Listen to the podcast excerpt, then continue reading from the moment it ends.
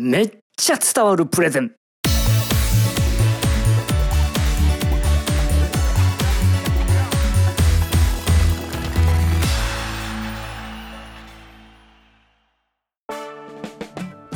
この間東京会のプレゼン講座受講生の方からこんなお悩みを聞きました。上司から話がくどいと言われるんです。どうやって直せばいいでしょうか。くどいとは同じ内容や言葉を何度も繰り返し言ってしまい聞き手は煩わしく感じてしまうことを言います。直球で言うと話がしつこいことです。というわけで今回のテーマはくどい話の直し方です。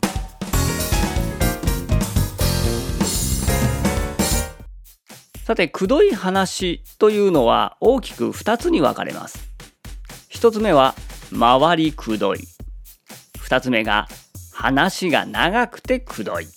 まずは1つ目の回りくどいから解説をしていきましょう。回りくどいとは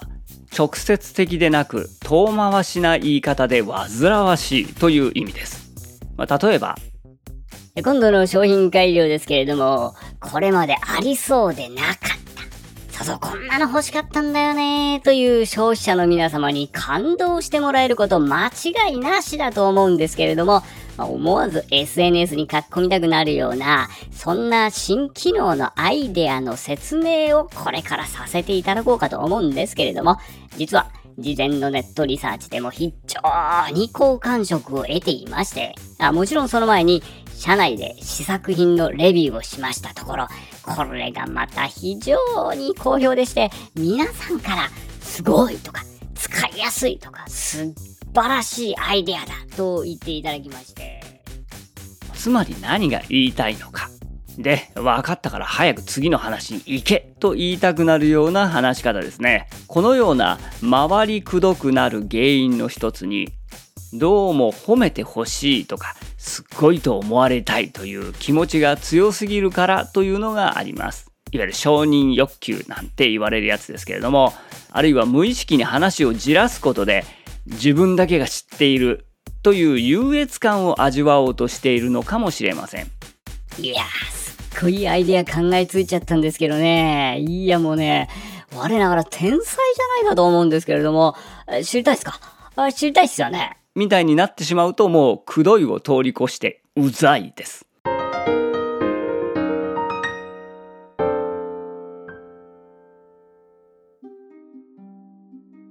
他にも上司への報告なんかで十中八九受注できるはずだったのに商談に失敗したといったような非常に言いにくいことを言わなければならない時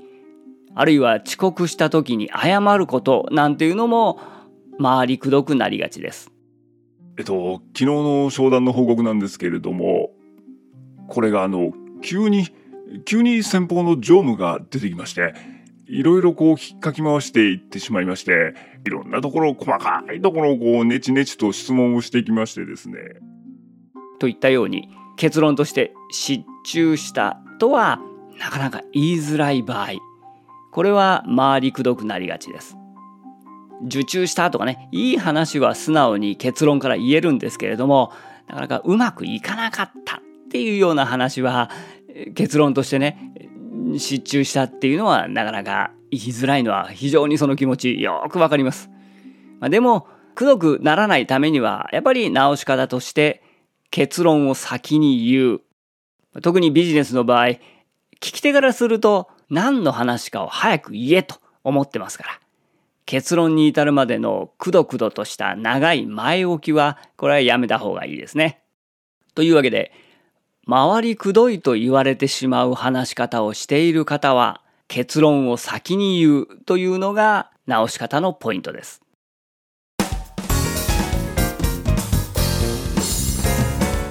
さて二つ目の話が長くてくどい。これは聞き手がすでに話の内容を理解できているにもかかわらずまだ延々と話し続けているという意味です。こんな感じですね。こちらの販売データが示す通り、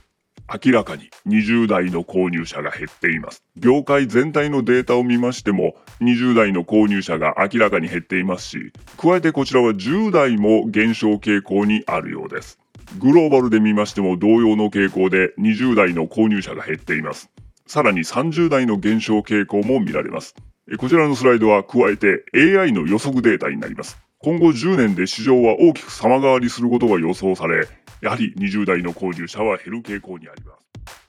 す。とまあ、聞き手としてはいろいろね、えー、根拠、データというのは見せられるに越したことはないんですけれども、もう20代、こんだけ言われたらもう20代減ったのは分かったから、早くどう対策を考えているのかという、その肝心なところを早く聞かせろと思うのが気持ちでしょうね。このように長くてくどい話し方になる原因はプレゼンする側が理解してもらえないんじゃないかとか伝わってないんじゃないかという不安からもう聞き手は十分理解できているにもかかわらず延々と話し続けてしまうことにあります。どちらかというと聞き手のために話しているというよりも自分の不安を少しでもなくすために話をしているという感じが伝わってきますね。特に準備したことを1から10まできっちり話したい真面目な人に多い気がします。でも聞き手によっては1から3の説明までで十分だったりもうそれだけで理解できたりしますので聞き手の理解度を見ながら時にはあもうここでちゃんと伝わったなと思ったら時間かけて準備したこともスパッと捨てる覚悟も必要です。そこで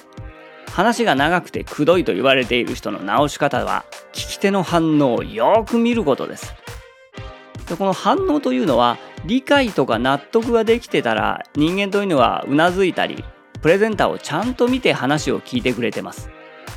十分理解納得できてるなと感じたらもうそこで説明はやめて話を次に進めましょう。一方でどうも表情が硬かったり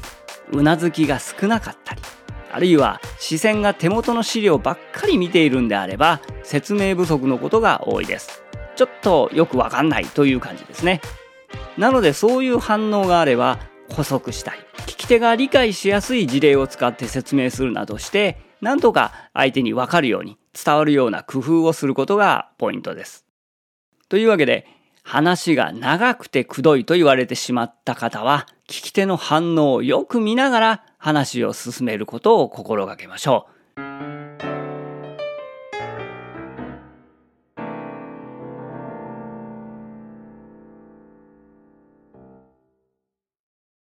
そうそう、プレゼンする機会は急にやってきます。そんな時は、基礎から学べる、毎月開催している、日本プレゼンテーション教育協会のプレゼン講座。無料体験講座も開催中です詳しくは日本プレゼンテーション教育協会ウェブサイトをご覧くださいこの番組はそのプレゼンが世界を変える一般社団法人日本プレゼンテーション協会の提供でお送りしました。